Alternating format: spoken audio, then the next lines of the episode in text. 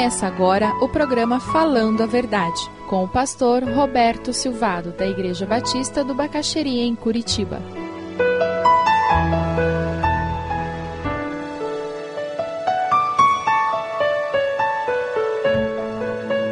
Mas aí o texto de Hebreus começa a nos falar sobre a nossa grande dificuldade.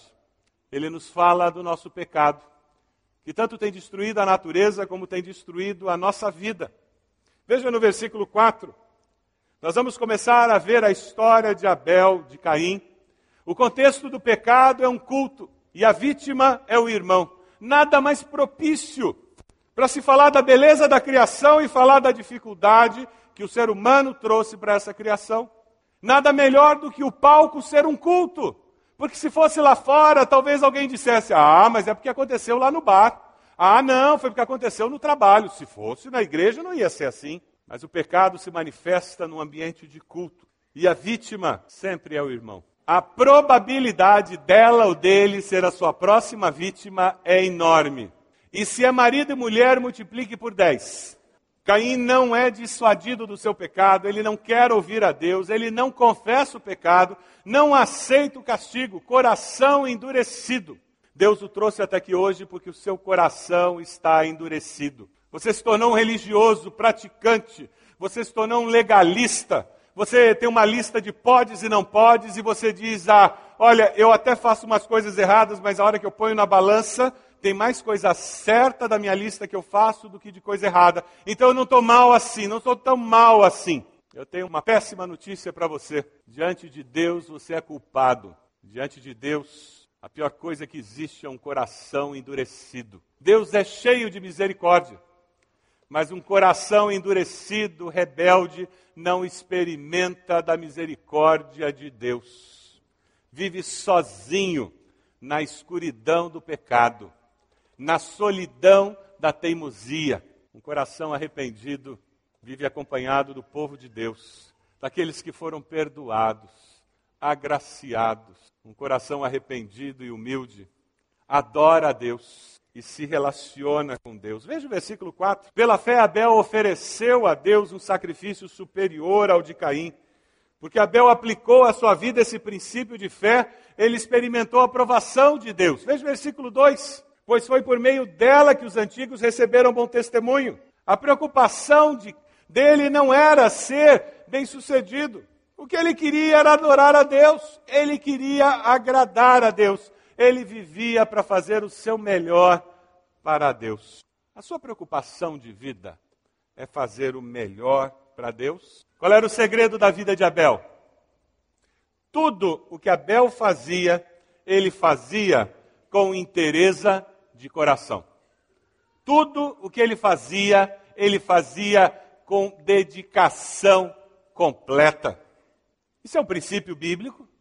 Marcos 12, 30 nos fala: ame o Senhor, o seu Deus, de todo o seu coração, de toda a sua alma, de todo o seu entendimento e de todas as suas forças. Se você vai fazer alguma coisa para Deus, faça de coração inteiro. Se você vai fazer alguma coisa para Deus nessa vida, faça de coração inteiro. Você é estudante, seja um estudante dos bons, faça o seu melhor. Para alguns o melhor é 10, para outros é 9 e para outros é 6. O importante é que você faça o seu melhor. Se você trabalha, faça o seu melhor. Dedique-se de uma forma completa. Ah, eu trabalho sim, eu cumpro o meu horário, faço tudo o que me mandam fazer. Se você ainda não descobriu você não vai sobreviver no mercado de trabalho. Quem faz apenas o que mandam fazer está na porta do desemprego. Porque quem faz o que faz de coração inteiro vai além das suas obrigações. Você é microempresário? Cuidado. Não pense que porque você é dono, você pode chegar às 11 da manhã. Não se iluda. Aquele ditado popular é muito verdadeiro. O gado engorda com o olho do dono. Se você é microempresário, você é profissional liberal, faça o que você faz com o coração inteiro, dando o seu melhor. Sabe por quê? Tudo que nós fazemos, Na igreja, fora da igreja, em casa, no trabalho, nós devemos fazer o louvor de Deus. E a sua vida com Deus? É meia boca? Mais ou menos? Ah, não, pastor, eu oro sim todos os dias. Quando eu saio da garagem de casa até o meu trabalho, todo o trajeto eu estou orando. Que bom que você faz isso. Graças a Deus por isso. Mas não se iluda, achando que esse tempo de oração dirigindo o carro substitui aquele momento em casa, de joelhos, no pé da cama, com o telefone fora do gancho, em que você fala com Deus e Deus fala com você. Não se iluda. Não se iluda que a leitura rápida de dois versículos da Bíblia vai alimentar a sua alma. Minta para alguém mais, mas não para mim, nem para Deus e nem para você mesmo. É por isso que tantas pessoas em nossas igrejas sofrem de inanição de fé, porque não se alimentam com a palavra. A fé vem pelo ouvir e ouvir a palavra de Deus. A fé é nutrida pela palavra, pela prática da palavra, pelo exercitar a palavra. O segredo da vida de Abel é que tudo o que ele fazia, ele fazia com interesse de coração. Ele deu a Deus o seu melhor. Você tem dado a Deus o seu melhor? O que mais eu e você poderíamos dar a Deus, senão o nosso melhor? Já que Ele nos deu perdão, vida eterna, seu próprio filho. Abel ofereceu o melhor do seu rebanho. Caim tinha um espírito arrogante. Qualquer coisa serve para Deus, né? Já sentiu isso? Ah, depois a gente dá um jeito lá. Também eu sou voluntário, né? Faço o melhor para Deus. Quando eu penso na experiência de Caim e Abel, Provérbios 21, 27 vem à minha mente. Texto muito sério. O sacrifício dos perversos já é abominação, quanto mais oferecendo com intenção maligna. Que texto forte. Provérbios 21, 27.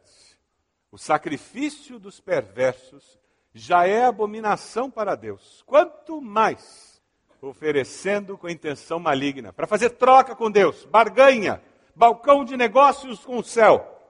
Eu dou porque Deus me dar. Eu não venho à igreja, eu não trabalho em nenhum ministério, eu não faço nada no reino de Deus, mas eu sou dizimista. Não tenho nada contra esse tipo de dízimo, não. O que eu tenho contra é essa atitude de achar que porque eu estou entregando o meu dízimo, está tudo bem com Deus. Como se Deus precisasse do seu dinheiro. Eu e você é que precisamos ser dizimistas. Eu e você é que precisamos ofertar. Eu e você é que precisamos nos envolver. Porque só assim nós fortaleceremos a nossa fé. Hebreus reforça a ideia de Caim ter uma vida que desmentia a sua oferta. Nos chama a atenção para a possibilidade de nós termos uma vida de segunda a sábado que desminta a oferta de culto que nós prestamos aqui no domingo. Deus nos livre desta ambiguidade. Veja o versículo 4. Pela fé, ele foi reconhecido como justo. Por quê? Porque ele deu o melhor para Deus. Eu me lembro de Jesus falando sobre dois homens que foram até o templo. Um deles chegou bem na frente e disse: Deus, eu te agradeço porque eu sou fariseu, porque eu sou isso, eu sou aquilo, e começou a dizer o seu currículo para Deus, como se Deus não soubesse. Ele agradecia até porque ele não tinha nascido mulher, porque mulher era segunda classe naquela sociedade, então tinha que agradecer, né? Porque eu nasci para a primeira classe, eu era homem. E Jesus disse: Mas teve um outro que entrou no mesmo tempo. E parado lá no fundo, com a cabeça baixa, ele batia no peito e dizia: Deus tem misericórdia de mim, pecador. Qual dos dois saiu justificado? Perguntou Jesus.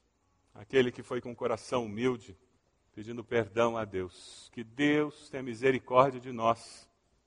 Que Deus aprove as nossas ofertas de cantos, dinheiro, ministérios na igreja, fora da igreja, trabalho. Que Deus aceite as nossas ofertas, as palavras que dizemos para os colegas de trabalho, de escola, para os parentes, para os filhos, para os pais que Deus aceite tudo que nós fazemos como oferta suave, aprovada por Ele, porque é o melhor de um coração que ama a Deus com todas as forças, com todo entendimento, com toda a dedicação.